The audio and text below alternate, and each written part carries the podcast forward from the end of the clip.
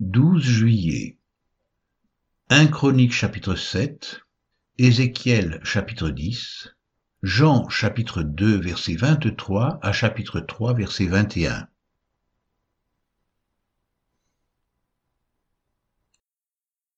Un Chronique chapitre 7 Fils d'Issachar, Tola, Pua, Jachub et Shimron, quatre.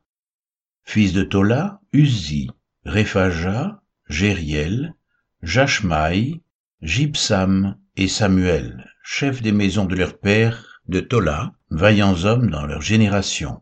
Leur nombre du temps de David était de vingt-deux six cents. Fils d'Uzi, Jizracha. Fils de Jizracha, Michaël, Abdias, Joël, Jishija, en tout cinq chefs. Ils avaient avec eux, selon leur génération, selon les maisons de leurs pères, trente-six mille hommes de troupes armés pour la guerre, car ils avaient beaucoup de femmes et de fils. Leurs frères, d'après toutes les familles d'Issachar, hommes vaillants, formaient un total de quatre-vingt-sept mille, enregistrés dans les généalogies. Fils de Benjamin, Béla, Becker et Gidiaël, trois. Fils de Béla, Etzbon, Uzi, Uziel, Jérimoth et Iri, cinq chefs des maisons de leur père, hommes vaillants et enregistrés dans les généalogies au nombre de vingt-deux mille trente-quatre. Fils de Becker, Zémira, Joach, Eliezer, Eljoénaï, Omri, Jérémoth, Abijah, Anatoth et Alamet, tous ceux-là fils de Becker, et enregistrés dans les généalogies selon leur génération, comme chefs des maisons de leur père, hommes vaillants au nombre de vingt mille deux cents. Fils de Jédiaël, Bilan, fils de Bilan, Jéhush, Benjamin, Éhud, Kenaana, Zétan, Tarsis et Achishar. Tous ceux-là, fils de Jidiaël, chefs des maisons de leur père, hommes vaillants au nombre de dix-sept mille deux cents, en état de porter les armes et d'aller à la guerre. Shupim et Upim, fils d'Ir, Ushim, fils d'Acher, fils de Nephtali, Jatsiel, Guni, Jetser et Shalom, fils de Bila. Fils de Manassé, Asriel, qu'enfanta sa concubine syrienne, elle enfanta Makir, père de Galaad. Makir prit une femme de Upim et de Shupim. Le nom de sa sœur était Maaka. Le nom du second fils était Tselofshad, et Tselofshad eut des filles. Maaka, femme de Makir, enfanta un fils, et l'appela du nom de Péresh. Le nom de son frère était Sheresh, et ses fils étaient Ulam et Rekem. Fils d'Ulam, Bedan. Ce sont là les fils de Galaad, fils de Makir, fils de Manassé. Sa sœur, Amoleket, enfanta Ishod, Abiezer et Mashla. Les fils de Shemida étaient Ajan, Sichem, Likshi et Aniam. Fils d'Éphraïm, Chutelash, Béred son fils, Tachat son fils, Eliada son fils, Tachat son fils, Zabad son fils, Chutelash son fils, Ézer et Éléade.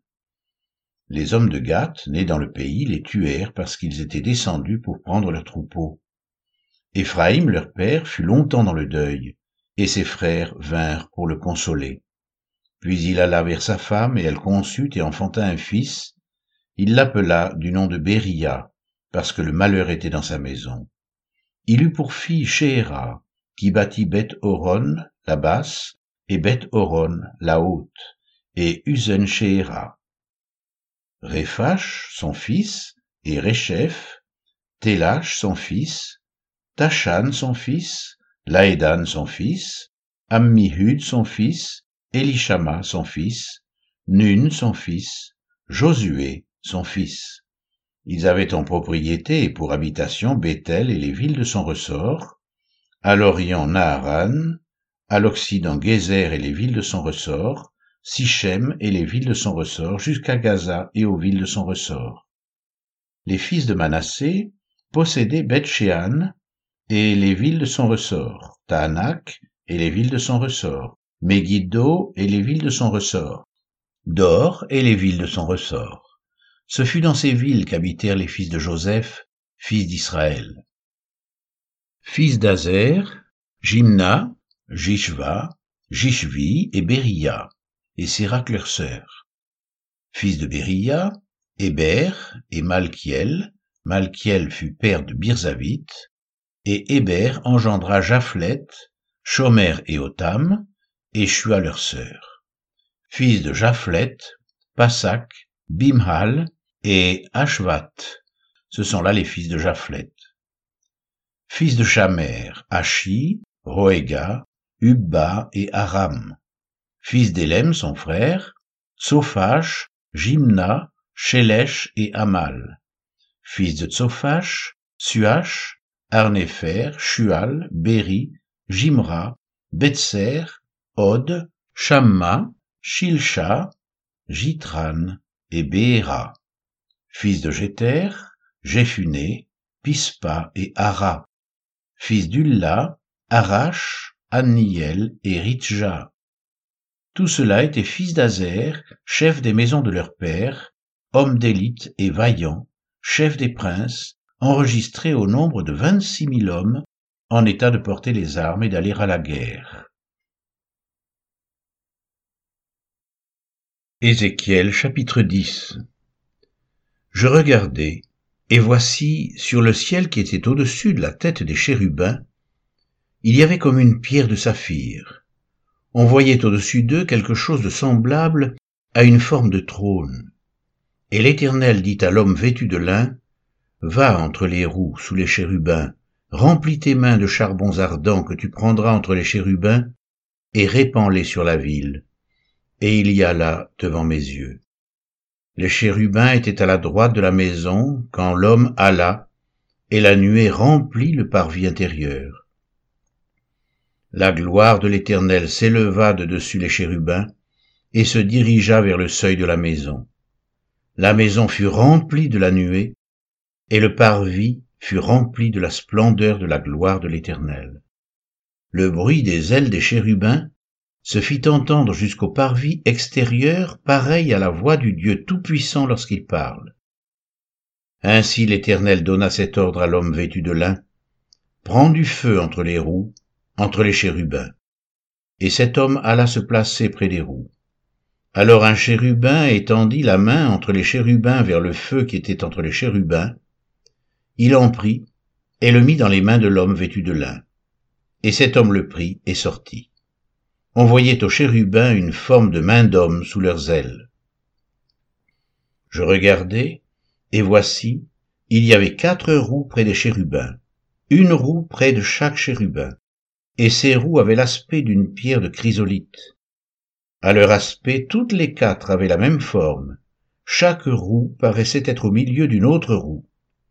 En cheminant, elles allaient de leurs quatre côtés, et elles ne se tournaient point dans leur marche mais elles allaient dans la direction de la tête sans se tourner dans leur marche. Tout le corps des chérubins, leur dos, leurs mains et leurs ailes était rempli d'yeux aussi bien que les roues tout autour, les quatre roues. J'entendis qu'on appelait les roues tourbillons. Chacun avait quatre faces. La face du premier était une face de chérubin, la face du second une face d'homme, celle du troisième une face de lion, et celle du quatrième une face d'aigle. Et les chérubins s'élevèrent. C'étaient les animaux que j'avais vus près du fleuve du Kébar. Quand les chérubins marchaient, les roues cheminaient à côté d'eux. Et quand les chérubins déployaient leurs ailes pour s'élever de terre, les roues aussi ne se détournaient point d'eux. Quand ils s'arrêtaient, elles s'arrêtaient. Et quand ils s'élevaient, elles s'élevaient avec eux, car l'esprit des animaux était en elles. La gloire de l'Éternel se retira du seuil de la maison et se plaça sur les chérubins. Les chérubins déployèrent leurs ailes et s'élevèrent de terre sous mes yeux quand ils partirent, accompagnés des roues. Ils s'arrêtèrent à l'entrée de la porte de la maison de l'Éternel vers l'Orient, et la gloire du Dieu d'Israël était sur eux, en haut. C'étaient les animaux que j'avais vus sous le Dieu d'Israël près du fleuve du Kébar, et je reconnus que c'étaient des chérubins. chacun avait quatre faces, chacun avait quatre ailes, et une forme de main d'homme était sous leurs ailes. Leur face était semblable à celle que j'avais vue près du fleuve du Kébar. C'était le même aspect, c'était eux-mêmes. Chacun marchait droit devant soi.